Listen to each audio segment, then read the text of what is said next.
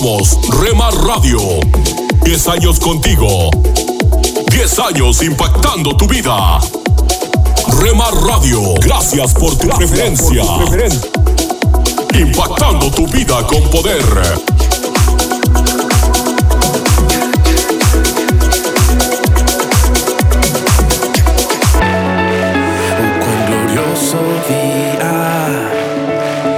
Estás escuchando Rema Radio.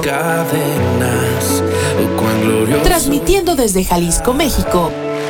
Cuando la tumba fue impactando tu vida con poder.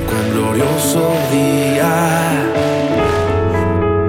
Estás escuchando Tiempo devocional, un tiempo de intimidad con Dios. Sobre todo,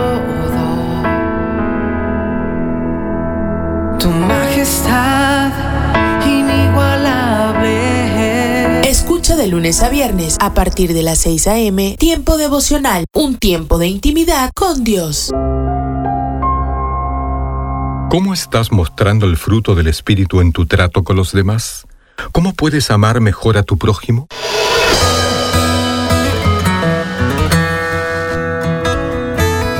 Bienvenidos a nuestro pan diario. El tema para el día de hoy, zapatos prestados. La lectura se encuentra en Gálatas capítulo 5. Servíos por amor los unos a los otros.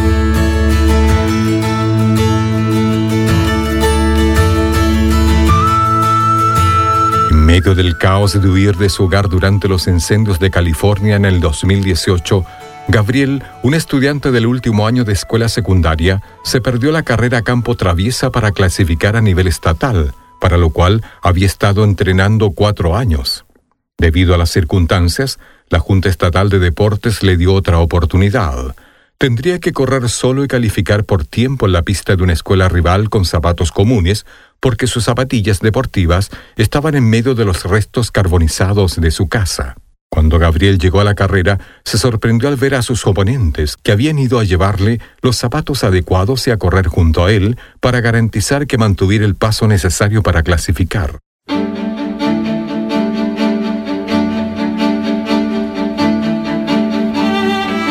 Los rivales de Gabriel no tenían ninguna obligación de ayudarlo. Podrían haber cedido al deseo natural de cuidar sus propios intereses. Sin duda, eso habría mejorado su posibilidad de ganar. Pero Pablo nos insta a exhibir el fruto del Espíritu en nuestras vidas, a servirnos por amor los unos a los otros y a demostrar benignidad y bondad. Cuando buscamos la ayuda del Espíritu para no reaccionar según nuestros instintos naturales, podemos amar mejor a los que nos rodean. Querido Padre, ayúdame a servir a otros por amor a ti.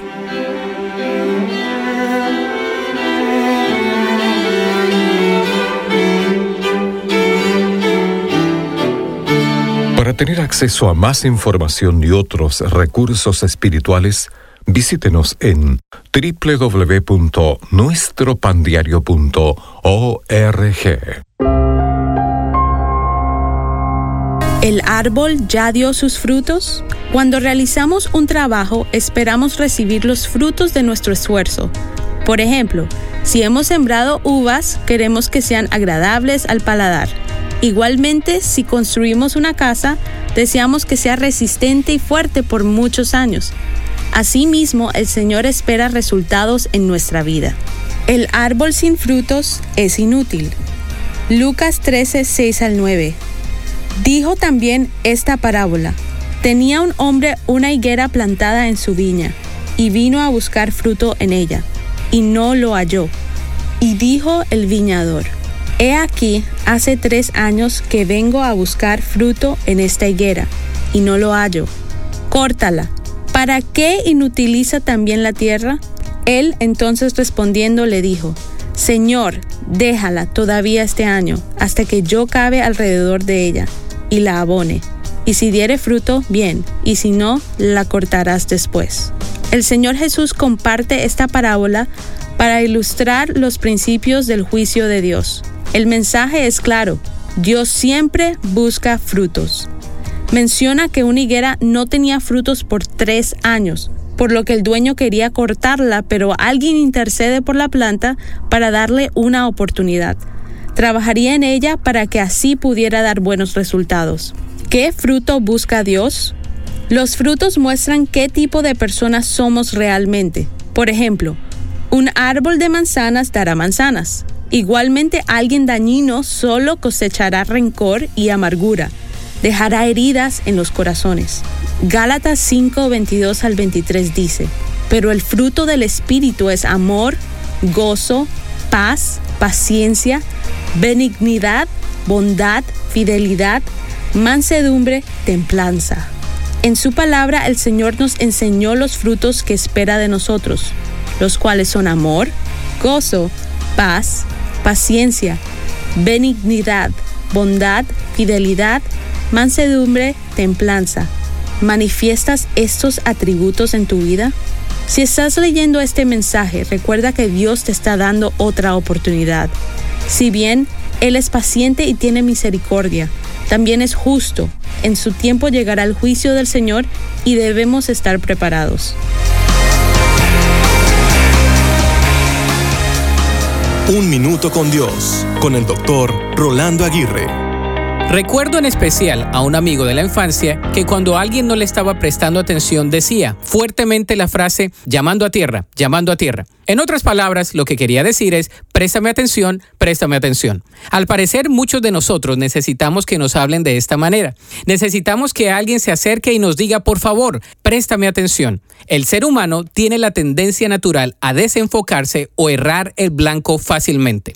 ¿Cuántas veces te has propuesto algo y no lo has terminado? ¿Cuántas veces estás divagando en la amplia galaxia de tus pensamientos sin regresar a tierra? Es más, en nuestros días, con tantos avances, información y opciones, la gente parece estar más distraída. El déficit de atención en los niños ha llegado a ser uno de los diagnósticos más comunes en las enfermedades actuales. ¿Por qué? Parte de ello es porque vivimos distraídos. Pasamos tiempo meditando en cosas que no sirven para nada e invertimos nuestro esfuerzo en cosas infructuosas por falta de enfoque. Muchas veces en nuestra vida física, emocional y espiritual le erramos al blanco, es decir, pecamos consciente o inconscientemente. Pidámosle a Dios que siempre nos regrese a la tierra, que nos permita vivir con sabiduría para que no tenga que llamarnos la atención de una manera dolorosa. La Biblia dice, así que debemos prestar mucha atención a las verdades que hemos oído, no sea que nos desviemos de ellas. Para escuchar episodios anteriores, visita unminutocondios.org. Alimento para el alma Lecturas diarias de inspiración producidas por Radio Transmundial. Aliento en la vida.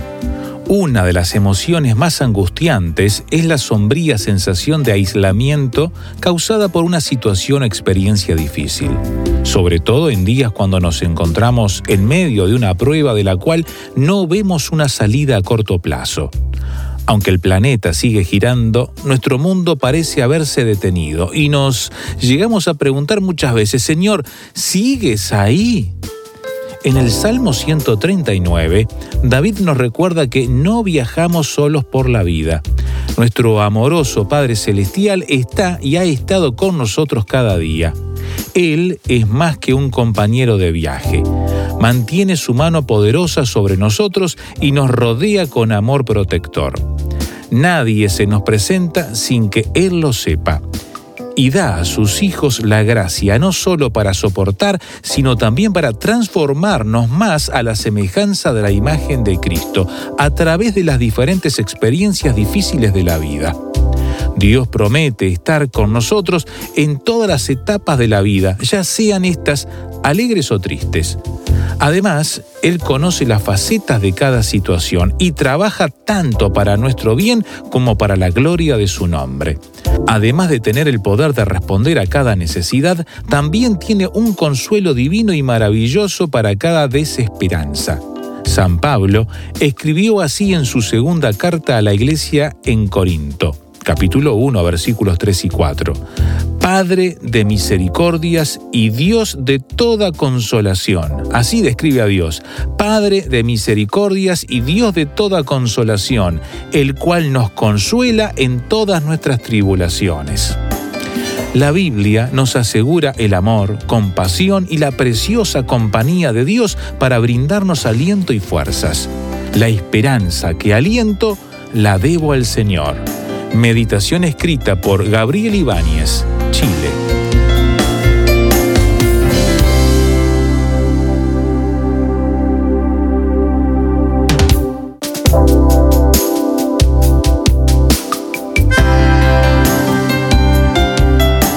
Para más información o si desea adquirir el libro Alimento para el Alma, escriba a apa.transmundial.org o llame aquí en México al 50 25 42 06. 50 25 42 06. Alimento para el Alma es una producción de Radio Transmundial.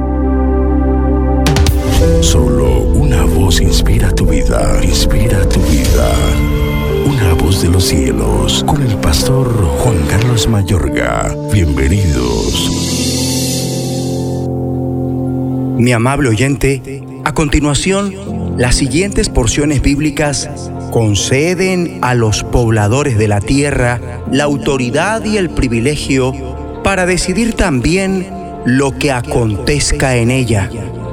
Si se humillare mi pueblo sobre el cual mi nombre es invocado, y oraren, y buscaren mi rostro, y se convirtieren de sus malos caminos, entonces yo oiré desde los cielos, y perdonaré sus pecados, y sanaré su tierra.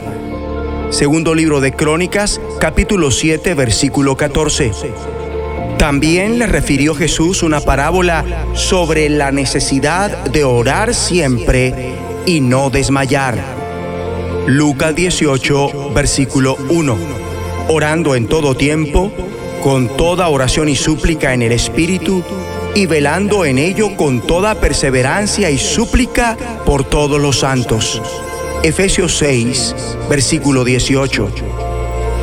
Orad sin cesar, dad gracias en todo, porque esta es la voluntad de Dios para con vosotros en Cristo Jesús. Primera carta a los tesalonicenses capítulo 5, versículo 17 y 18. Y a ti te daré las llaves del reino de los cielos, y todo lo que atares en la tierra será atado en los cielos, y todo lo que desatares en la tierra será desatado en los cielos. Mateo 16, versículo 19. De cierto os digo que todo lo que atéis en la tierra será atado en el cielo, y todo lo que desatéis en la tierra será desatado en el cielo. Otra vez os digo que si dos de vosotros se pusieren de acuerdo en la tierra acerca de cualquier cosa que pidieren, le será hecho por mi Padre que está en los cielos. Porque donde están dos o tres congregados en mi nombre, allí estoy yo en medio de ellos. Mateo 18, versículos 18 al 20. Con estos versículos podemos decir que hay hechos, operaciones emprendidas por Dios en la esfera terrestre que demandaron la participación de alguien como tú y como yo. Para librar a los israelitas de sus enemigos, Dios requirió de los jueces. Para formar la nación árabe, Dios requirió a Ismael. Para llevar a la nación de Israel a la tierra prometida, Dios requirió de Josué. Para liberar a Israel de la cautividad babilónica, Dios requirió a Ciro.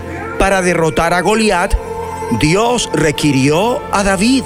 Para preservar la vida de Rahab la ramera, Dios requirió de los diez espías. Para que el mundo no se pierda, Dios requirió que su Hijo unigénito tomara forma semejante a los hombres. O sea que hay cosas que Dios no realizará si no son en contestación a la oración. Por consiguiente, orar no es una alternativa para los pobladores de la tierra, sino una obligación. Es imprescindible orar, es conveniente orar, es imperativo, porque si no se ora, nuestro Padre que está en los cielos, con sus millares de ángeles, no intervendrá en la esfera terrestre como lo quisiera. Es urgente y vital que cada uno se responsabilice de este planeta y también decidamos lo que sucederá aquí a través de nuestra vida de oración. Una voz de los cielos lanza un desafío y es a manifestar su poder, autoridad y dominio en toda la tierra y ubicarse ustedes mismos en el hecho de que a los creyentes Dios juntamente con Cristo nos resucitó y asimismo nos hizo sentar en los lugares celestiales con Cristo Jesús para ser un medio de fe a fin de afectar y repercutir en las cuestiones de esta tierra. Con esto dicho, no sería un disparate afirmar que el cielo de Dios también está supeditado a tu oración y el planeta Tierra, mi amigo y amiga, te necesita. Amable oyente, sin ti hay muchas, pero muchas cosas que nuestro Padre que está en los cielos no hará. Y es que en gran parte no consiguen lo que quieren para esta tierra porque no se lo han pedido a Dios. Ustedes no tienen porque no se lo piden a Dios. Además, que sin Dios Padre, nuestro Creador, la tierra jamás lo logrará. ¿Por qué no terminar orando como ha sido costumbre en este programa? Vamos a orar tal y como Jesús de Nazaret manda que personas como nosotros deberíamos orar. Juntos con fe, digamos a Dios Padre, Padre nuestro que estás en los cielos, santificado sea tu nombre, venga tu reino, hágase tu voluntad como en el cielo, así también en la tierra. En el nombre de Jesucristo. De los cielos, escúchanos, será de bendición para tu vida. De bendición para tu vida. Somos Remar Radio. 10 años contigo. 10 años impactando tu vida. Remar Radio, gracias por tu preferencia. Impactando tu vida con poder.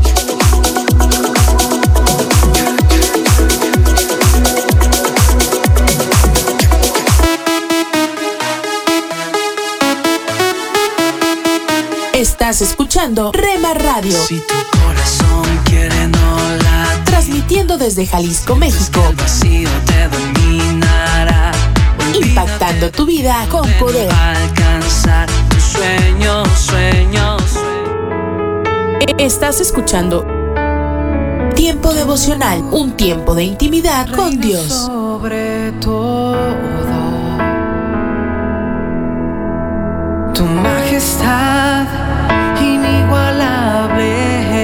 Escucha de lunes a viernes a partir de las 6 a.m. Tiempo devocional, un tiempo de intimidad con Dios. Hola, soy Dorothy. Hemos estado reflexionando acerca de la frase conforme a las escrituras en 1 Corintios capítulo 15, porque leemos versículo 3, que Cristo murió por nuestros pecados conforme a las escrituras.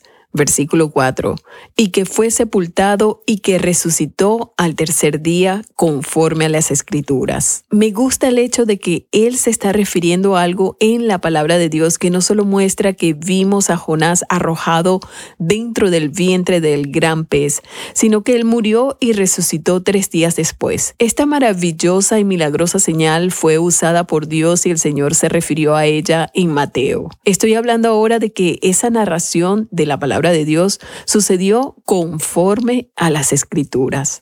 Pasaremos ahora al capítulo 22 de Génesis, donde leemos versículo 6.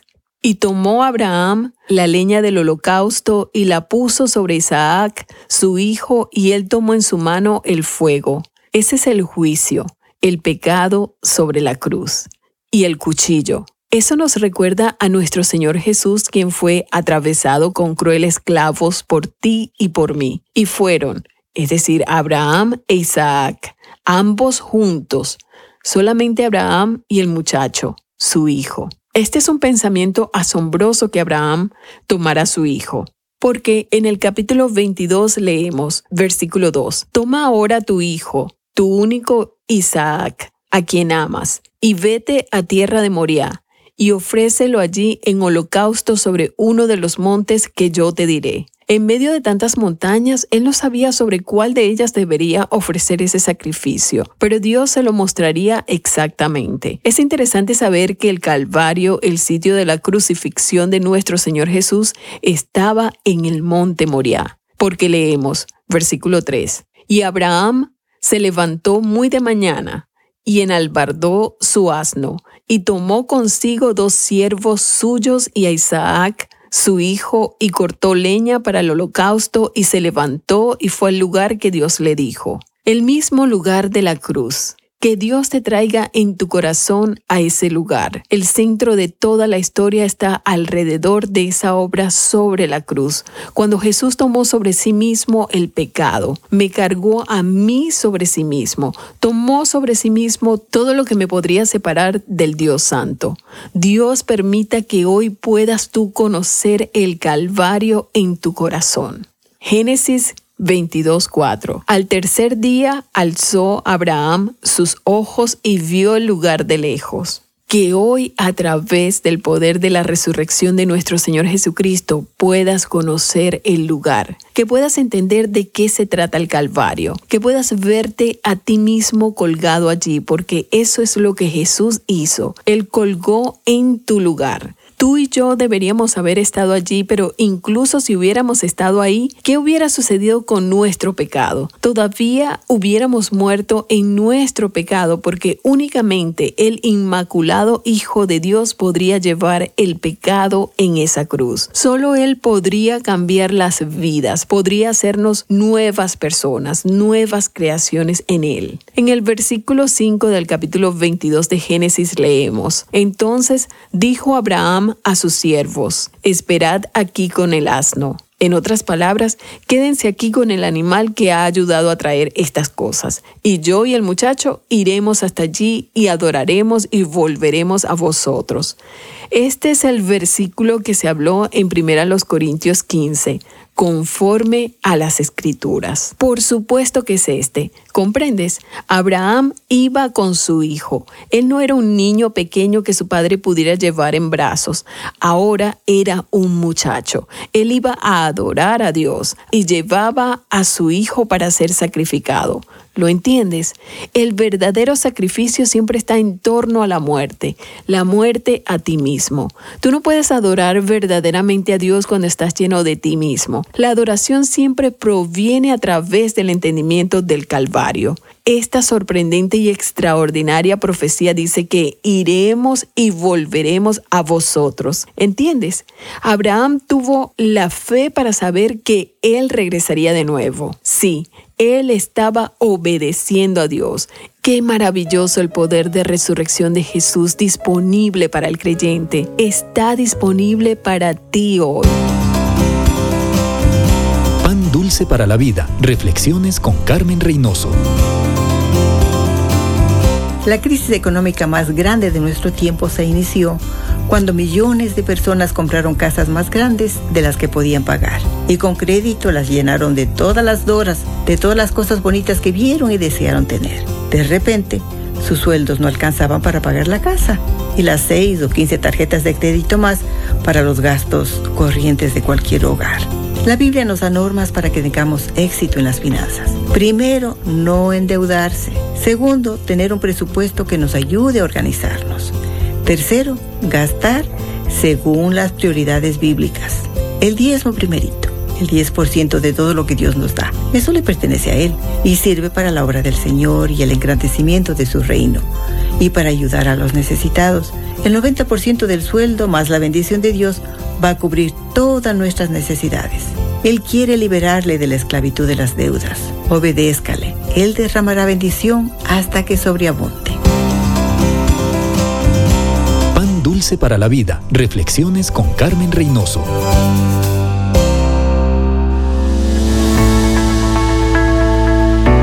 Tome unos momentos para recibir ánimo y renovación con pautas para vivir. El drama comenzó cuando Claire Dean Hutchins llevó la película La Cruz y el Puñal a Saigón. La película cristiana presentaba a un joven valiente llamado Dave Wilkerson, quien fue a Nueva York solo y enfrentó a las pandillas de las calles con las verdades de Jesucristo. Hutchins, que trabajaba con World Film Crusade, pensó que la película sería genial con una banda sonora vietnamita.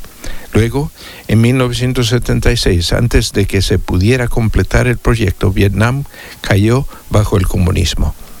Posteriormente, las copias piratas de la película comenzaron a aparecer en las tiendas de videos de Saigón y se distribuyeron en el mercado negro. Pero las copias de video todavía estaban en inglés y la mayoría de la gente en Vietnam habla vietnamita o francés. Entonces sucedió algo más. Un vendedor desconocido de cintas de video se dio cuenta de que el video ilegal funcionaría mucho mejor con una banda sonora vietnamita y de hecho produjo la banda sonora en vietnamita. Exactamente lo que Claire Hutchins tenía en mente 16 años antes. Y la versión del mercado negro llegó a más espectadores de lo que nadie esperaba. Hace mucho tiempo Dios prometió la lluvia y la nieve descienden de los cielos y quedan en el suelo para regar la tierra. Hacen crecer el grano y producen semillas para el agricultor y pan para el hambriento. Lo mismo sucede con mi palabra. La envío y siempre produce fruto. Logrará todo lo que yo quiero y prosperará en todos los lugares donde yo la envíe. Sí, Dios tiene sentido del humor. De eso puede estar seguro lo que Dios usa para cumplir su propósito es bastante asombroso. Incluso me da ánimo para pensar que Él puede usarme, incluso a mí. Acaba de escuchar a Eduardo Palacio con Pautas para Vivir, un ministerio de Guidelines International. Permita que esta estación de radio sepa cómo el programa le ha ayudado. Acompáñenos en la próxima emisión de Pautas para Vivir. Gracias por su sintonía.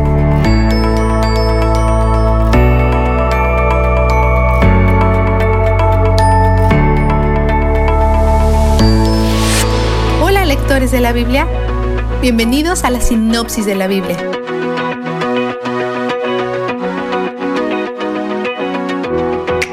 Abraham se vuelve a casar después de la muerte de Sara y tiene seis hijos más, para un gran total de ocho.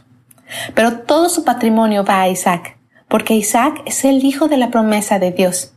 También es el único hijo de la primera esposa de Abraham, él muere a los 175 años y Dios se le aparece a Isaac para reiterar su promesa.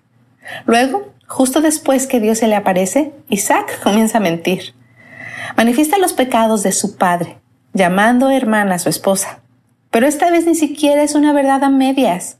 Algunos estudiosos dicen que este también podría ser el mismo rey Abimelech que se robó a Sara. En ambas historias, Abimelech demuestra una visión más elevada de la santidad de Dios que Abraham e Isaac.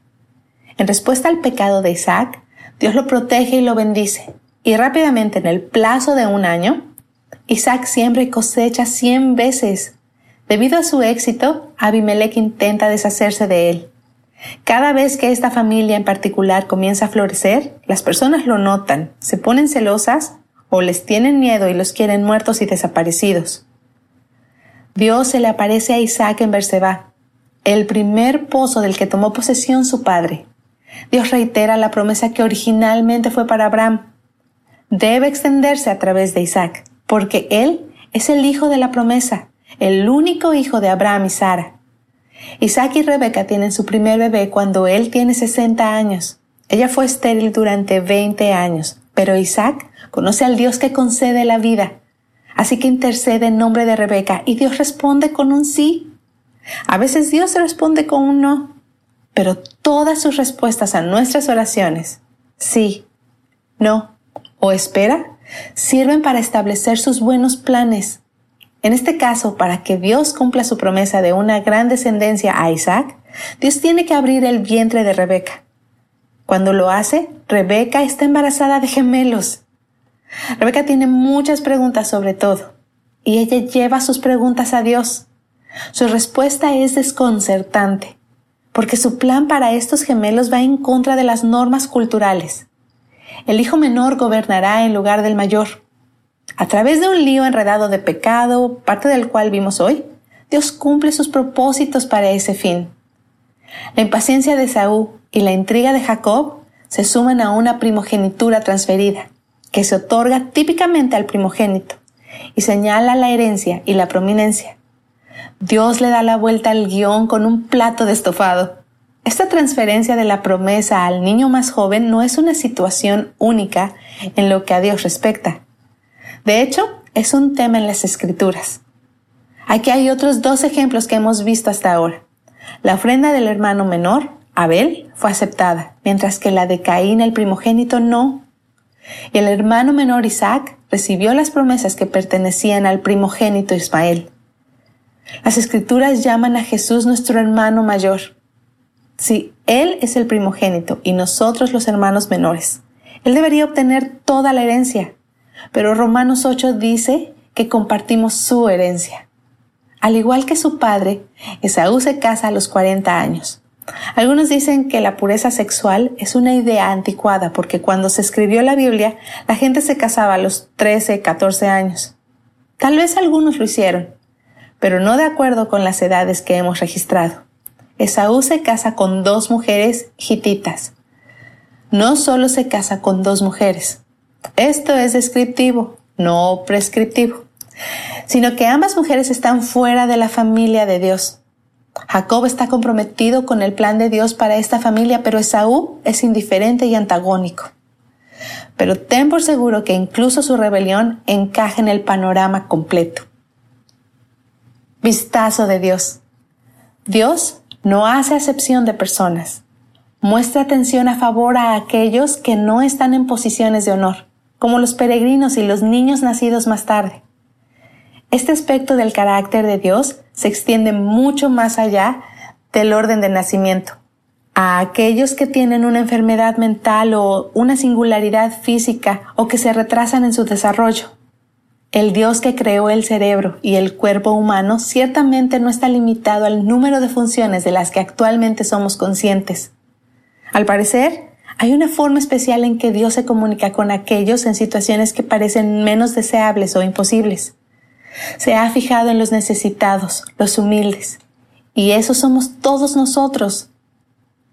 Cuanto más nos damos cuenta de nuestra necesidad de Él, más nos deleitaremos en su cercanía y provisión. Y así, nuestros corazones recuerdan que Él es donde el júbilo está.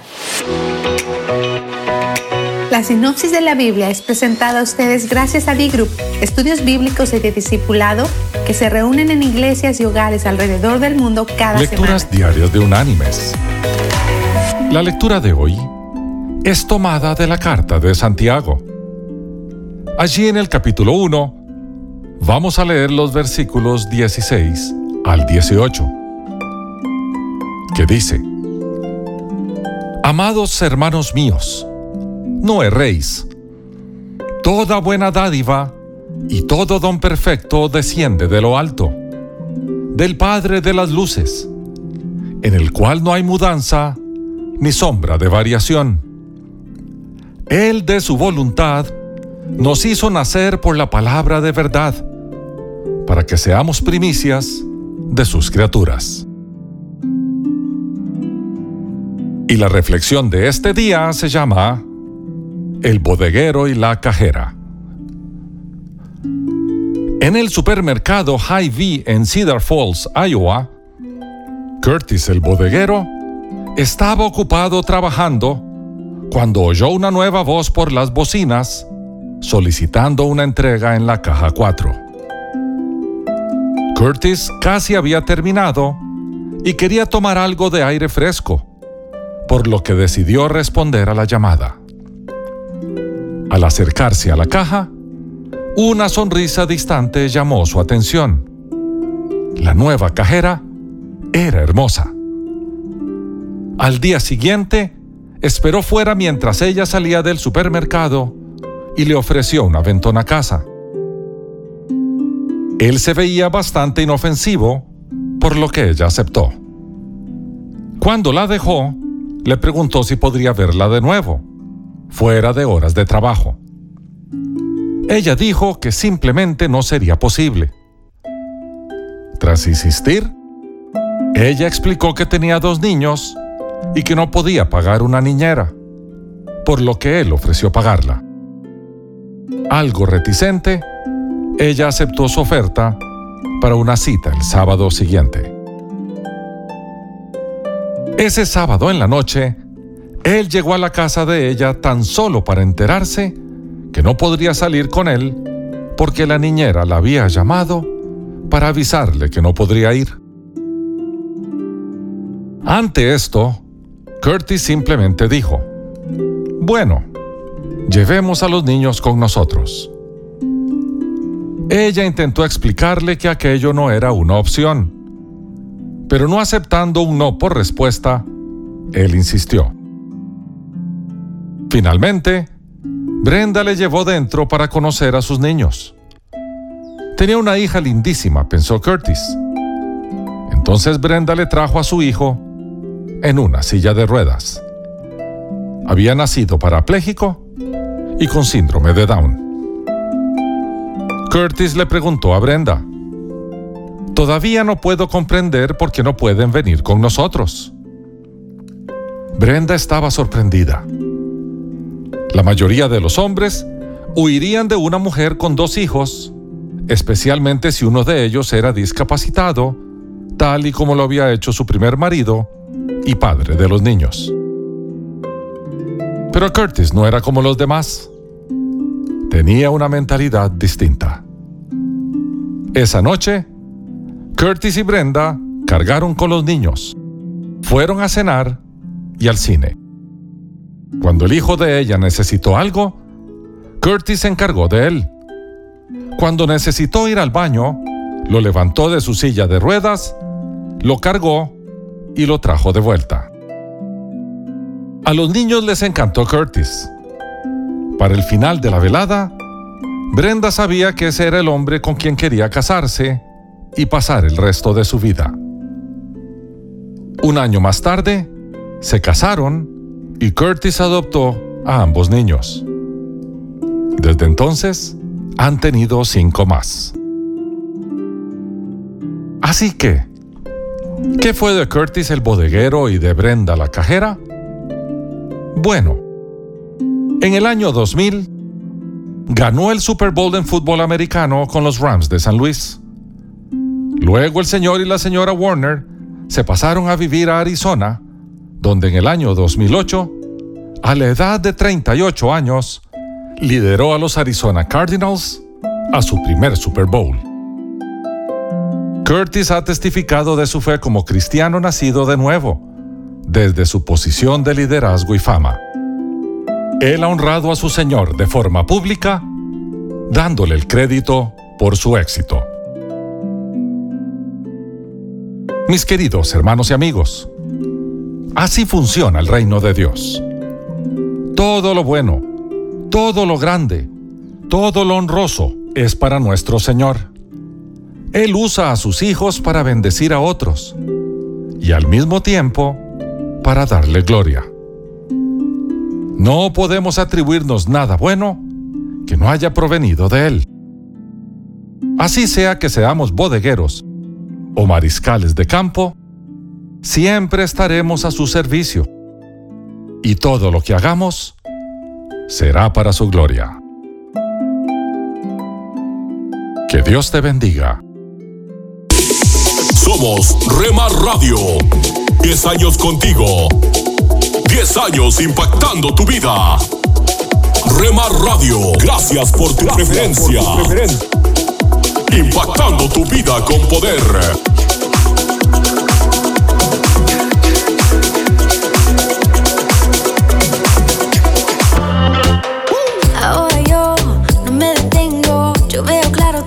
Estás escuchando Rema Radio. Guiando. Transmitiendo desde Jalisco, México. Hasta los huesos, amo la forma en que me Impactando tu vida con poder. Tu vida para que viva. Estás escuchando Tiempo devocional, un tiempo de intimidad con Dios. Sobre todo, tu majestad inigualable. Escucha de lunes a viernes a partir de las 6 a.m. Tiempo devocional, un tiempo de intimidad con Dios. En las nubes de la incertidumbre, el dolor y el desaliento, surge un rayo de esperanza. en la voz internacional de la radio de Guillermo Villanueva.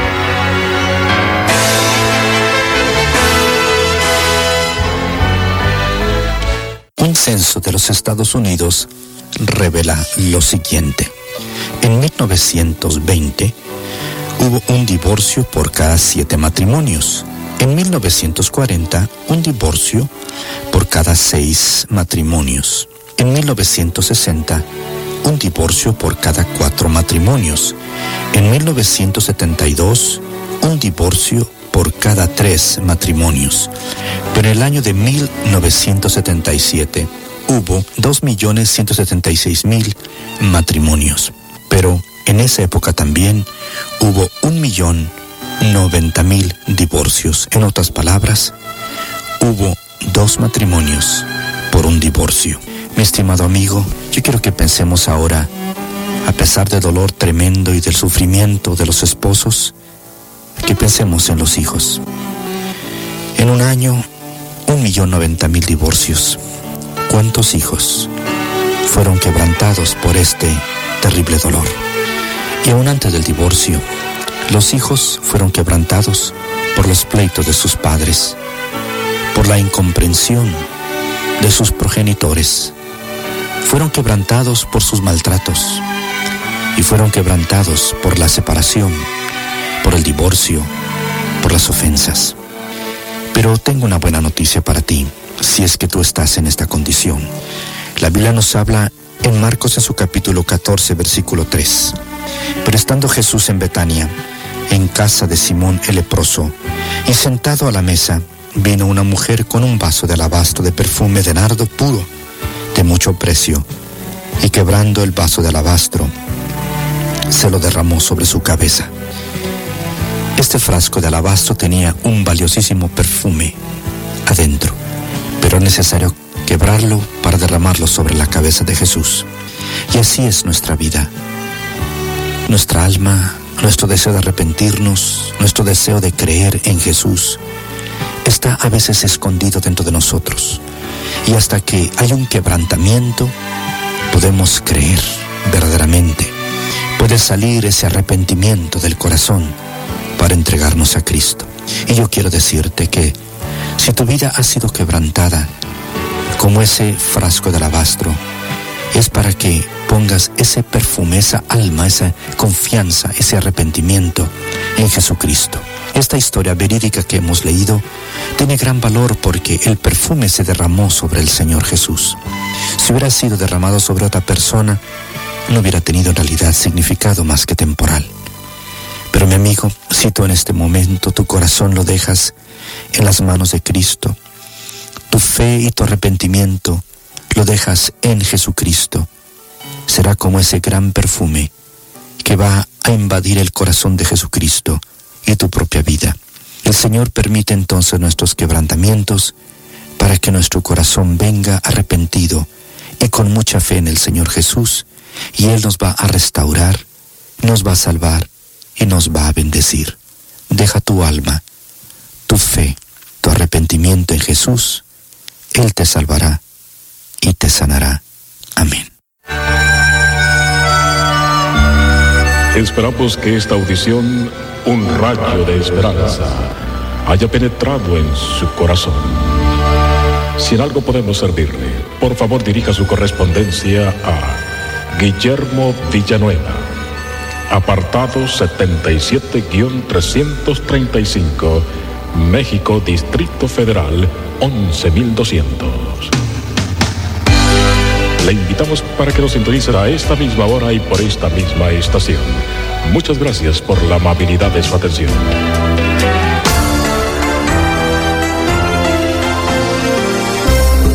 Amigos? Les saluda Milenka Peña. Qué gusto que nos acompañen nuevamente en Cultura Financiera. Les invito a quedarse junto a nosotros para un nuevo programa en el cual hablaremos de algo que a todos nos interesa, el dinero. La verdad es que sin importar dónde vivimos, cuál es nuestra nacionalidad, ocupación o nivel social, estoy segura que todos necesitamos aprender o mejorar la manera en la que manejamos nuestras finanzas. Escuchemos entonces al doctor Andrés Panasiuk con el tema de hoy. El tema de la honestidad siempre despierta comentario y discusión, ya que en muchas ocasiones a la honestidad se le aplica el criterio de la ética situacional. Y nosotros en Latinoamérica somos los reyes de la ética situacional. La ética situacional es la ética que me dice que las cosas están bien o están mal de acuerdo a la situación. Hablemos entonces sobre el tema de la honestidad. Yo creo, por ejemplo, que dentro del cristianismo el día de hoy, uno de los pecados más comunes que vemos es el pecado de la evasión de impuestos. En Romanos capítulo 13, Pablo nos dice, sométase toda persona a las autoridades humanas, porque han sido establecidas por Dios. No estoy de acuerdo con el sistema de impuestos que tenemos en Latinoamérica o en Estados Unidos. Para mí, yo preferiría no tener que pagar ningún impuesto. Pero cuando un cristiano viola voluntariamente la ley, eso se llama pecado.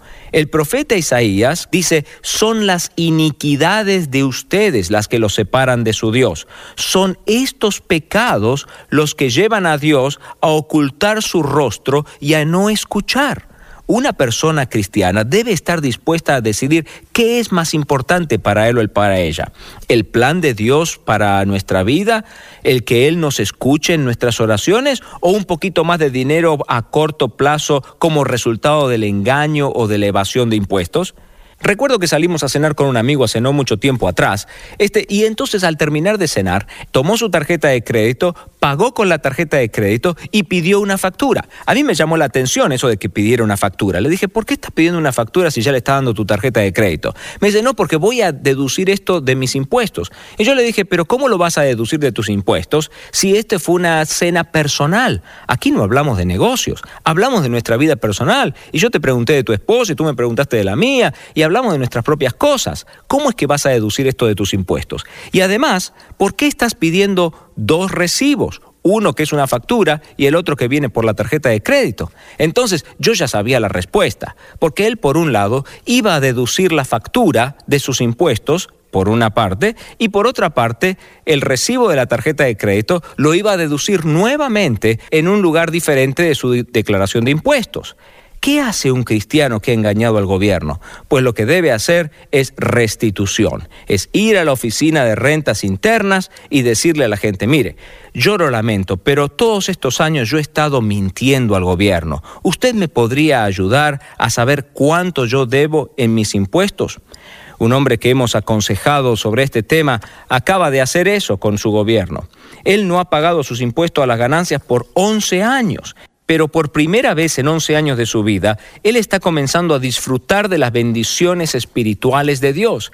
Tiene grandes expectativas acerca de lo que Dios hará a través de él y por primera vez en 11 años no le va a dar vergüenza de decir que es cristiano. Ahora tiene la libertad de compartir su fe con la gente que le rodea. Antes de despedirnos, queremos recomendarle un excelente recurso, el libro Los negocios y la Biblia, escrito por el doctor Larry Burkett. En este libro usted encontrará información relevante para poder aplicar en su vida diaria y en cómo usted maneja sus negocios. Encuéntralo en su librería favorita. Bueno amigos, llegó el momento de despedirnos, pero espero que nos acompañen nuevamente cuando retornemos en esta misma emisora con más cultura financiera. Soy Milenka Peña y a nombre de todo el equipo de producción quiero darles las gracias por su sintonía. Hasta la próxima. Encuentra artículos y consejos, además de información de eventos, en nuestra página de Facebook. Búscanos como Cultura Financiera.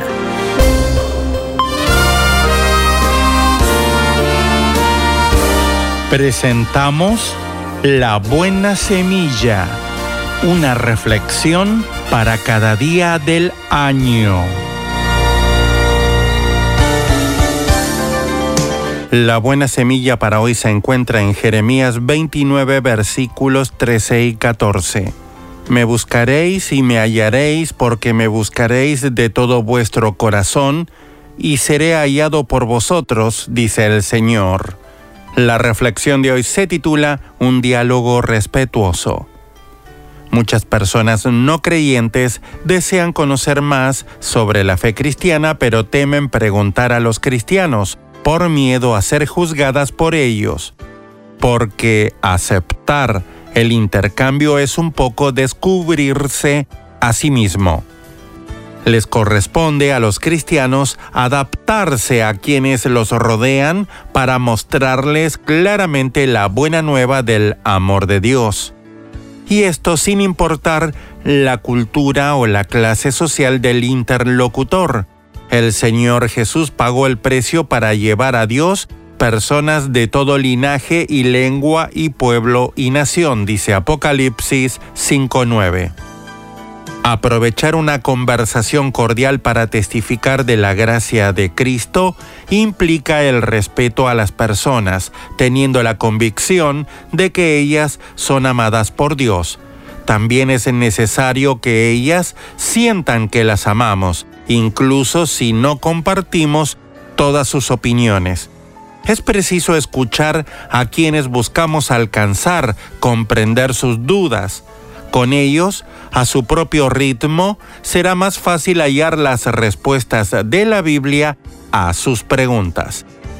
En los Evangelios frecuentemente vemos a Jesús acercarse e interrogar a sus interlocutores antes de hablarles. Así sucedió con la mujer samaritana de Juan capítulo 4, con los discípulos en el camino a Emaús en Lucas 24. Amigo oyente, en su defensa ante Agripa y Festo, Pablo les contestó, No estoy loco, excelentísimo Festo, sino que hablo palabras de verdad y de cordura. ¿Crees, oh rey Agripa, a los profetas? Yo sé que crees. Entonces Agripa dijo a Pablo, Por poco me persuades a ser cristiano. Hechos 26, versículos 25 a 28. Amigos cristianos, sigamos estos ejemplos y confiemos en Dios y en la obra de su Espíritu.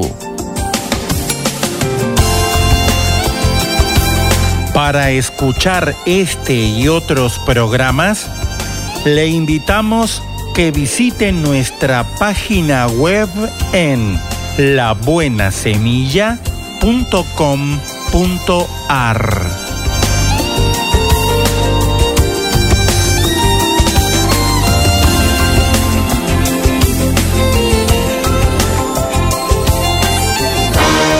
mensaje a la conciencia. Un momento de reflexión en la vida diaria.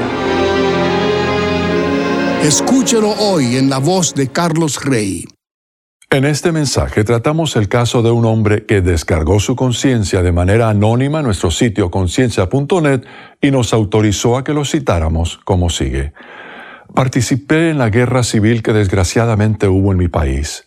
Al retornar, comencé una vida pervertida de borracheras, mujeres y juegos de azar, lo que generó problemas en mi matrimonio, ocasionando sufrimientos a mi familia. Desde hace muchos años he considerado que Jesucristo me está ofreciendo la oportunidad de cambiar mis hábitos de vida y le he ofrecido sinceramente mi corazón, tratando de vivir cristianamente sin congregarme en ninguna iglesia, porque, según mi opinión, no hay iglesia honesta por los escándalos inmorales que han sucedido en mi país.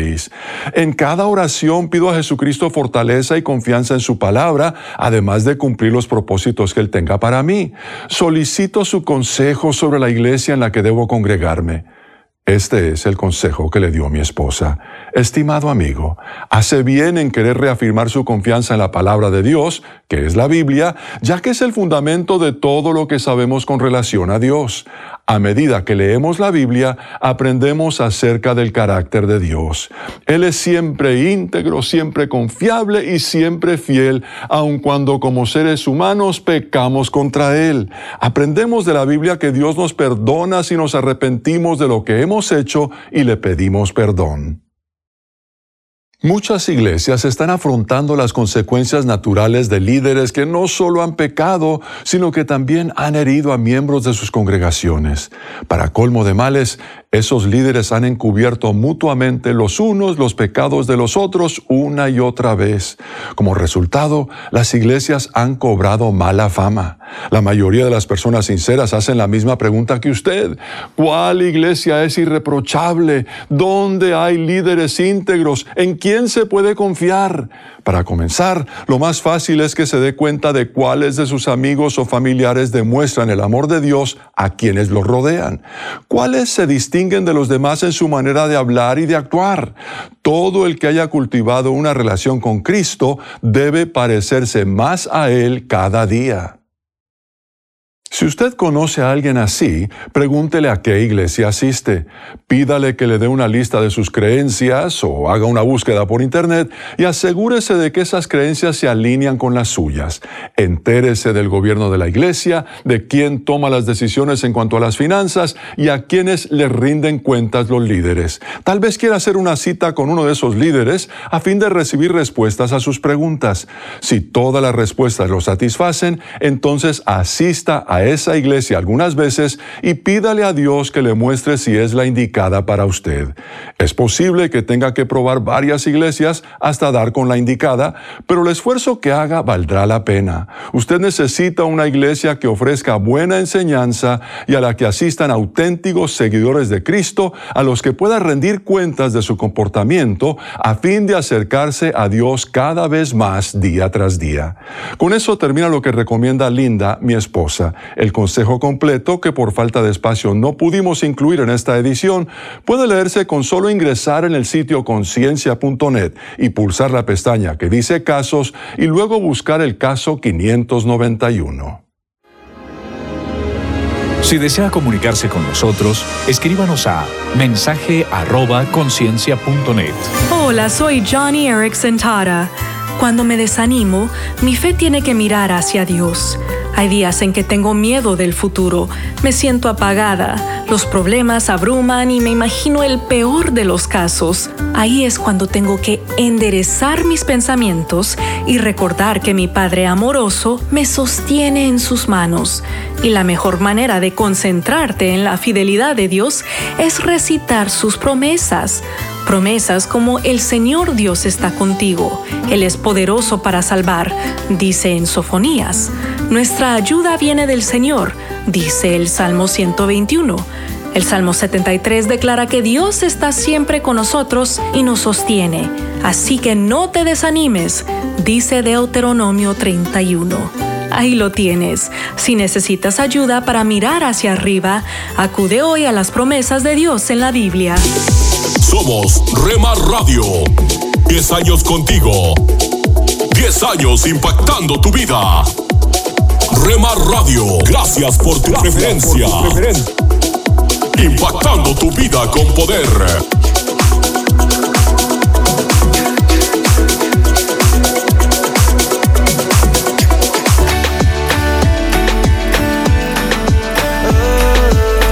Estás escuchando Rema Radio. Transmitiendo desde Jalisco, México. Gobiernos que olvidan a la gente. Impactando tu vida con poder. Sabor, alegría, eternamente. Estás escuchando Tiempo devocional, un tiempo de intimidad con Dios. Sobre todo, tu majestad Escucha de lunes a viernes a partir de las 6 a.m. Tiempo devocional, un tiempo de intimidad con Dios. En 1880, un, un médico alemán que trabajaba en Perú recibió el recado de que lo necesitaban en, en una familia que vivía en las montañas. La esposa de uno de los indios peruanos estaba muy enferma y se temía por su vida. El doctor Kurt Weiner fue llevado a la aldea de la mujer y allí, bueno, este doctor usó todo su conocimiento eh, médico para poder salvar la, la, vida de esta mujer. Tan pronto como se, se estabilizó, eh, se cuenta entonces que el médico emprendió el viaje de regreso al valle. El agradecido esposo le sirvió de guía a través de los pasos más difíciles de vuelta y cuando llegaron a un estrecho saliente, el indio eh, se apartó del camino. El doctor Weiner Entonces, claro, lo siguió de igual manera. Y entraron en una abertura de la pared rocosa y cuando estuvieron de pie, el doctor miró a su alrededor lleno de asombro y le pregunta al indio, ¿dónde estamos? ¿Es una mina de, de plata? Sí, respondió el indio. En pago por haber salvado a mi esposa, llévese tanta plata como pueda. Bueno, el doctor tomó un buen pedazo eh, de plata y presa también de la curiosidad preguntó, ¿en la aldea saben de la existencia de esta mina? El indio respondió, no. La riqueza solo trae problemas. Quiero que mi gente sea feliz. Usted no podrá encontrar otra vez esta mina. Por eso sé que con usted mi secreto está seguro. bueno, la historia dice o dice que, que la mina nunca ha sido encontrada. Pero el pedazo de Mena del doctor está expuesto en, un museo, el Museo de, Historia Natural de Viena, en Austria. Bueno, ¿qué podemos extraer de, este, de esta ilustración? Proverbios capítulo 30, versículo 8. No me des pobreza ni riqueza. Dame solo lo suficiente para satisfacer mis necesidades. Proverbios capítulo 30, versículo 8. El indio de esta historia era, era un hombre sabio. Es bueno tener dinero suficiente, uno puede decir, bueno, para pagar las deudas, las facturas. Es claro, es necesario para nuestra subsistencia y todo ello. La riqueza nos trae la felicidad. Y mucha gente anda en busca de esto, ¿verdad? De la riqueza. Siempre me he preguntado, ¿en dónde está el límite? ¿Quién determina en dónde, cuándo es suficiente? Porque cuando creemos que es suficiente y seguimos buscando y seguimos afanándonos,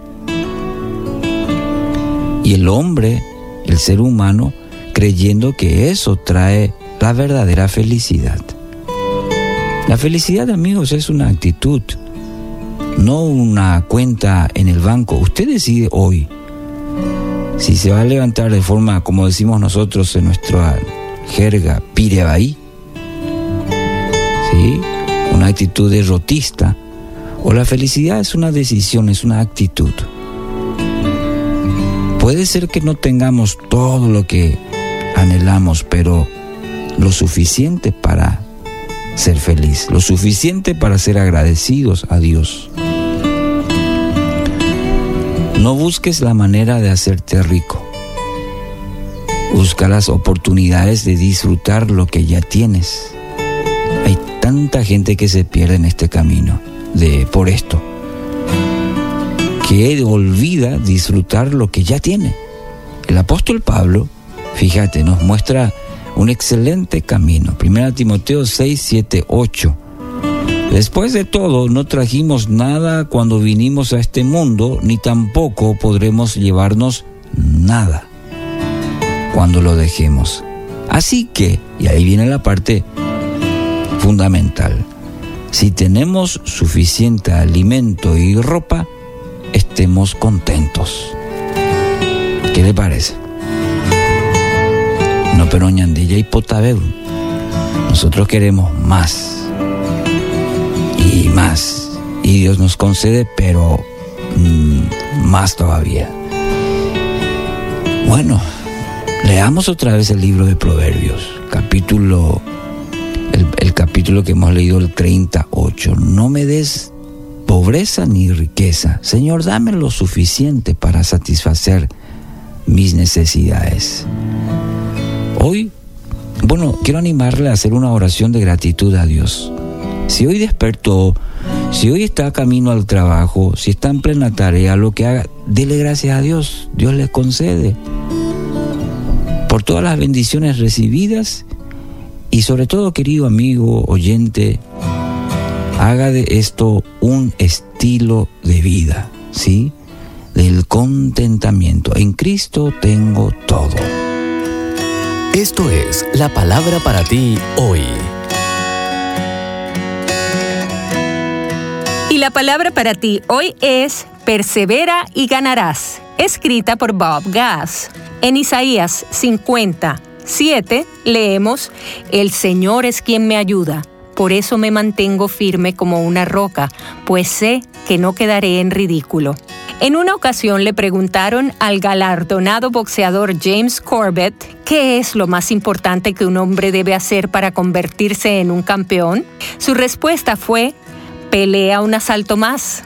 Las personas exitosas tienen distintos talentos, pero todas tienen estas cualidades, perseverancia, tenacidad y no se dan por vencidos. Thomas Gray escribió 75 borradores de Elegy Written in a Country Churchyard antes de sentirse satisfecho con su obra maestra de la poesía.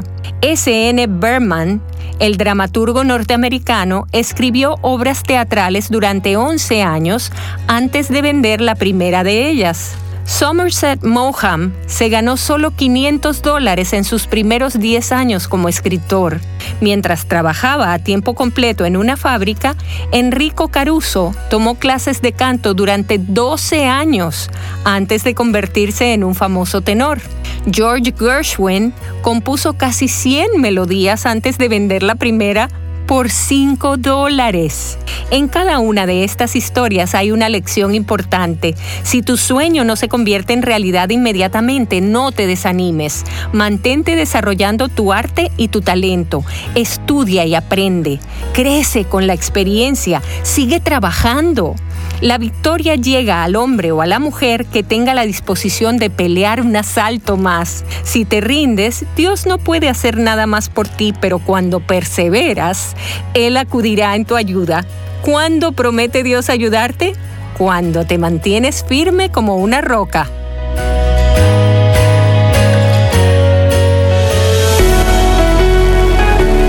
La siguiente frase se le atribuye a un escritor griego conocido por sus escritos, uno de los más antiguos géneros de la literatura universal, que es la fábula.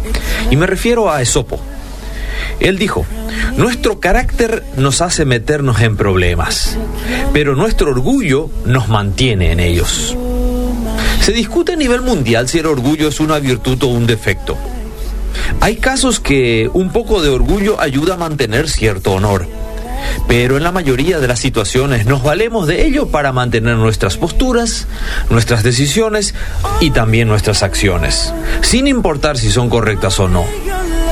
Pero el orgullo también es un impedimento para aceptar errores y pedir perdón. Qué acertado es el enfoque que le presenta a nuestras vidas Salomón cuando nos advierte que al orgullo le sigue la destrucción y a la altanería el fracaso. Y es que muchas veces creemos que admitir los errores, pasar por la humillación de reconocer nuestras faltas es un acto de debilidad y de cobardes. Y no nos damos cuenta que realmente se necesita de mucho más valor para reconocer que se ha fallado que mantenerse en el orgullo de la autosuficiencia. Y cuando de nuestros pecados se tratan, el resultado de mantenernos orgullosos también nos mantendrá separados de la gloria de Dios y de una vida eterna. Párate a un lado. Observa el paisaje a tu alrededor. Alza la vista a conceptos eternos. Recuerda que lo esencial es lo invisible a los ojos. Haz una pausa en tu vida con Pablo Martini. Es interesante notar que de todos los evangelistas, el único que se detiene a narrar su propio llamamiento por parte del Mesías es Mateo, o Leví, como también se lo llama. En el caso de Juan, por ejemplo, ni siquiera se atreve a mencionarse él mismo. El discípulo amado, dice, ese es el nombre que escogió para esconderse en el anonimato más humilde. Tampoco Pedro, al dictar probablemente a Juan Marcos su versión de los hechos, se atreve a mencionarse a sí mismo, pero Mateo sí. Quizás tú pensarás que debe ser por dos motivos, o porque es orgulloso o porque era un personaje dignísimo, merecedor de ser destacado. Mira, no, ni lo uno ni lo otro. Más bien, cuando se refiere a su llamado en el capítulo 9 de su Evangelio, verso 9 al 13, recuerda su oficio, recaudador de impuestos. Estos recaudadores de impuestos eran odiados por sus congéneres quienes los consideraban traidores al judaísmo y vendidos al imperialismo romano, para quien juntaban el dinero de los empobrecidos israelitas. Además, ellos se enriquecían ilícitamente en sus ganancias. Cuando Mateo hace referencia entonces a su llamado, en otras palabras dice, a mí, el detestado, a mí, a mí el Señor se dignó aceptarme, llamarme y recibirme.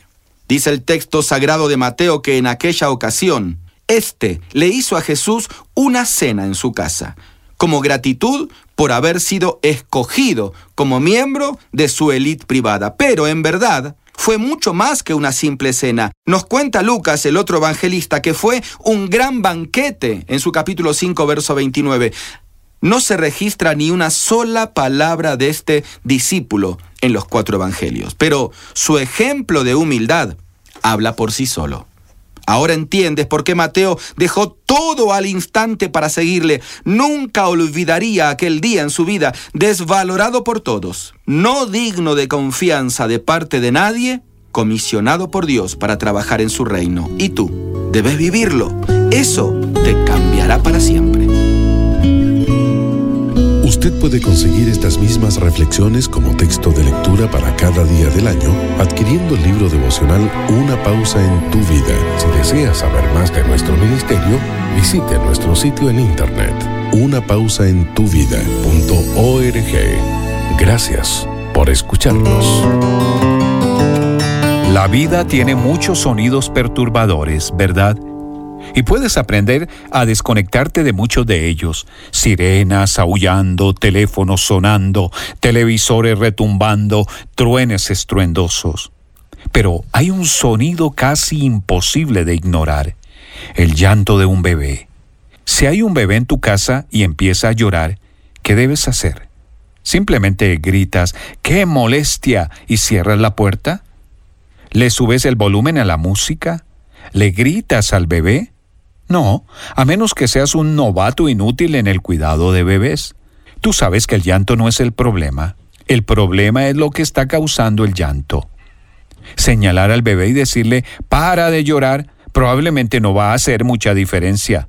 Fíjate, el llanto no va a parar hasta que su barriguita esté llena o hasta que se alivie al poder dar un eructo o hasta que saques al bebé de la situación en que se encuentra. Sí, el llanto es una molestia, pero la necesidad detrás del llanto, ese es el verdadero problema. Hoy quiero tener una palabra contigo acerca del tema molestia o necesidad. Nuestra palabra para hoy de la palabra de Dios está en Lucas capítulo 18, versículo 35. Sucedió que al acercarse Jesús a Jericó, estaba un ciego sentado junto al camino pidiendo limosna. Cuando oyó a la multitud que pasaba, preguntó qué acontecía. Jesús de Nazaret está pasando por aquí, le respondieron. Jesús, Jesús, hijo de David, ten misericordia de mí, gritó el ciego. Los que iban delante lo reprendían para que se callara. Pero él se puso a gritar aún más fuerte, Hijo de David, ten compasión de mí. Jesús se detuvo y mandó que se lo trajeran. Cuando el ciego se acercó, le preguntó Jesús, ¿qué quieres que haga por ti? Señor, quiero ver. La Biblia continúa diciéndonos que el hombre recobró la vista y siguió a Jesús. Y todas las personas que habían estado tratando de hacer callar a ese molestoso comenzaron a alabar a Dios por lo que había hecho. Cuando la gente de Jericó vio a ese ciego, lo vieron como una molestia y le dijeron deja de llorar. Tú y yo estamos rodeados de personas que lloran, no con el llanto de un bebé, sino que lloran con sus acciones, con su actitud. Francamente, algunas de las personas en nuestro mundo, inclusive en nuestra familia, a veces parecen ser una molestia, ¿verdad? Pero donde otros ven una molestia, Jesús ve una necesidad. Él atendió a la necesidad que estaba detrás del llanto del ciego. Ahora bien, en tu vida hay gente odiosa, ¿verdad? Hay gente mala, gente que exige mucho de tu tiempo y atención, que se queja por todo, gente problemática.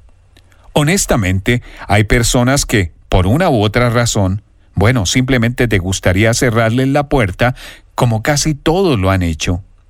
Y lo harás a menos que los veas a través de los ojos de Jesús. Entonces verás la necesidad detrás de los hechos, como una madre que mira más allá del llanto de un bebé para descubrir por qué llora. Por lo general, una persona es una molestia porque tiene necesidades que nadie se ha detenido a satisfacer. ¿Harías lo que Jesús hizo por ese ciego fastidioso? ¿Te detendrías por esa persona? Es posible que necesiten a alguien que se tome el tiempo para escucharles. Alguien que los haga sentir seguros, que elogie lo bueno que hay en ellos. Alguien que los observe y los trate como si fueran importantes. Están clamando por alguien que llegue a su interior y descubra qué es lo que los hace sangrar, que los tome en cuenta. Esa persona que llora es alguien que está sufriendo, una persona herida, pero tú puedes ser parte de la sanidad de Dios en la vida de esa persona. Dios nos puso aquí para hacer lo que Jesús haría si estuviera en esa situación. Él te ha asignado a un lugar donde hay algunas personas sufriendo, personas que lloran porque necesitan a alguien que se encargue de la necesidad que los ha estado haciendo llorar por mucho tiempo. ¿Sería la persona que Jesús les mandó? Cuando los demás ven una molestia, tú buscas la necesidad y te detienes a sanarles como tu Jesús lo hace. Una palabra contigo de Ran Hatchcraft. Somos Rema Radio. 10 años contigo. 10 años impactando tu vida. Rema Radio, gracias por tu preferencia. Impactando tu vida con poder.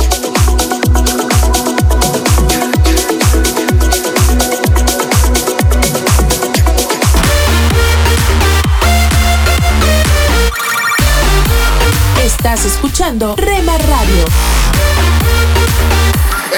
Transmitiendo desde Jalisco, México. Impactando tu vida con poder.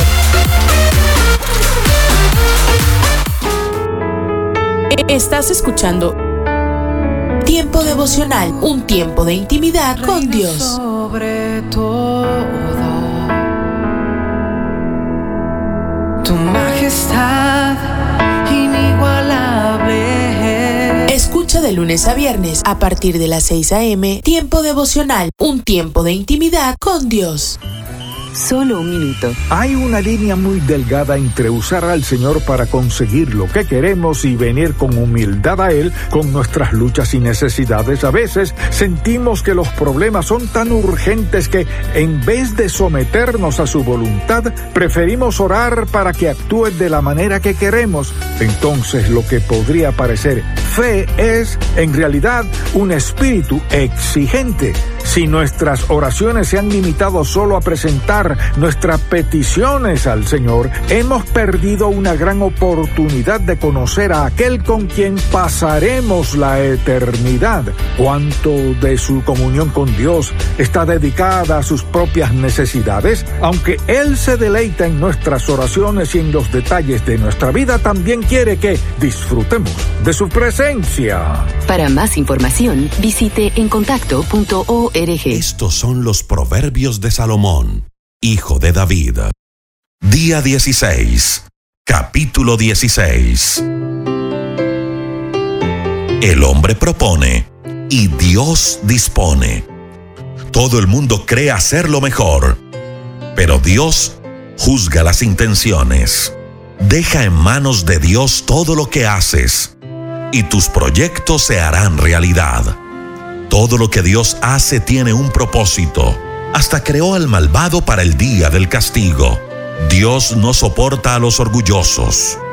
Y una cosa es segura, no los dejará sin castigo. El pecado se perdona cuando se ama de verdad. Uno se aleja del mal cuando obedece a Dios. Cuando Dios está contento con nuestro comportamiento, hasta con nuestros enemigos nos hace vivir en paz. Más vale ser pobre pero honrado que ser rico pero tramposo. El hombre planea su futuro, pero Dios le marca el rumbo. No hay rey que cometa errores si deja que Dios lo aconseje. Dios quiere que seas honrado en todos tus negocios. Ningún rey soporta a los malvados. Todo buen reinado depende que se practique la justicia. Los reyes aprecian a la gente que les habla con la verdad. El enojo del rey es amenaza de muerte. El que es sabio procura calmarlo. La sonrisa del rey es promesa de vida. Contar con su apoyo es recibir un premio inesperado. La sabiduría y el entendimiento valen más que el oro y la plata. La gente honrada se aparta del mal y así protege su vida.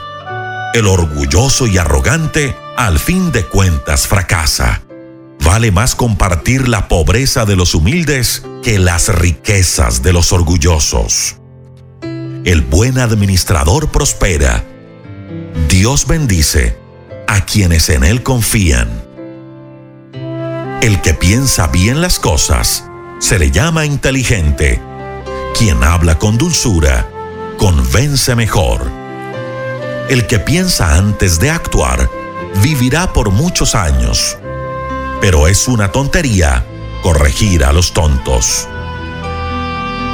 Quien piensa bien las cosas se fija en lo que dice. Quien se fija en lo que dice convence mejor. Las palabras amables son como la miel. Endulzan la vida y sanan el cuerpo. Hay quienes piensan que está bien todo lo que hacen, pero al fin de cuentas, acaban en la tumba. Mientras más hambre se tiene, más duro se trabaja. El malvado es un horno lleno de maldad. Sus palabras queman como el fuego. El que es malvado y chismoso provoca peleas y causa divisiones. El violento engaña a su amigo y lo lleva por camino de maldad. Quien te hace señas con los ojos y te sonríe sin razón, algo malo trama contra ti o algo malo ha cometido. Llegar a viejo es una honra. Las canas son la corona que se gana por ser honrado. Más vale ser paciente que valiente. Vale más dominarse a uno mismo que dominar a los demás. El hombre propone y Dios dispone. Les habla Henry Tolopilo, voz del programa Gracias a vosotros en otro momento de gracia. Por siglos, hombres de varias escuelas de filosofía han debatido por la causa, el curso y la culminación de la historia humana. Pero la escritura claramente enseña que Dios es el creador, preservador y gobernador de todas las cosas. Y algún día culminará la historia humana y todas las cosas en su Hijo Jesucristo puede estar seguro que Dios está íntimamente involucrado en el curso de la historia humana y está dirigiéndola a una culminación que ha sido específicamente predestinada. Les habló Henry Tolopilo invitándole a que nos acompañe en otro momento de gracia.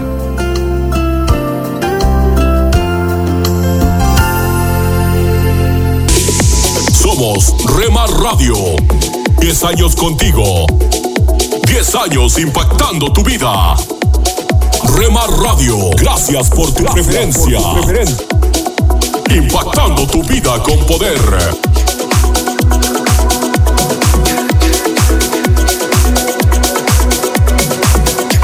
Me llevas más alto, más alto quiero ir. Me llevas más alto. Estás escuchando Rema Radio. Me llevas más alto. Transmitiendo desde Jalisco, México. Impactando tu vida con poder. Estás escuchando Tiempo devocional, un tiempo de intimidad con Dios. Sobre todo, tu majestad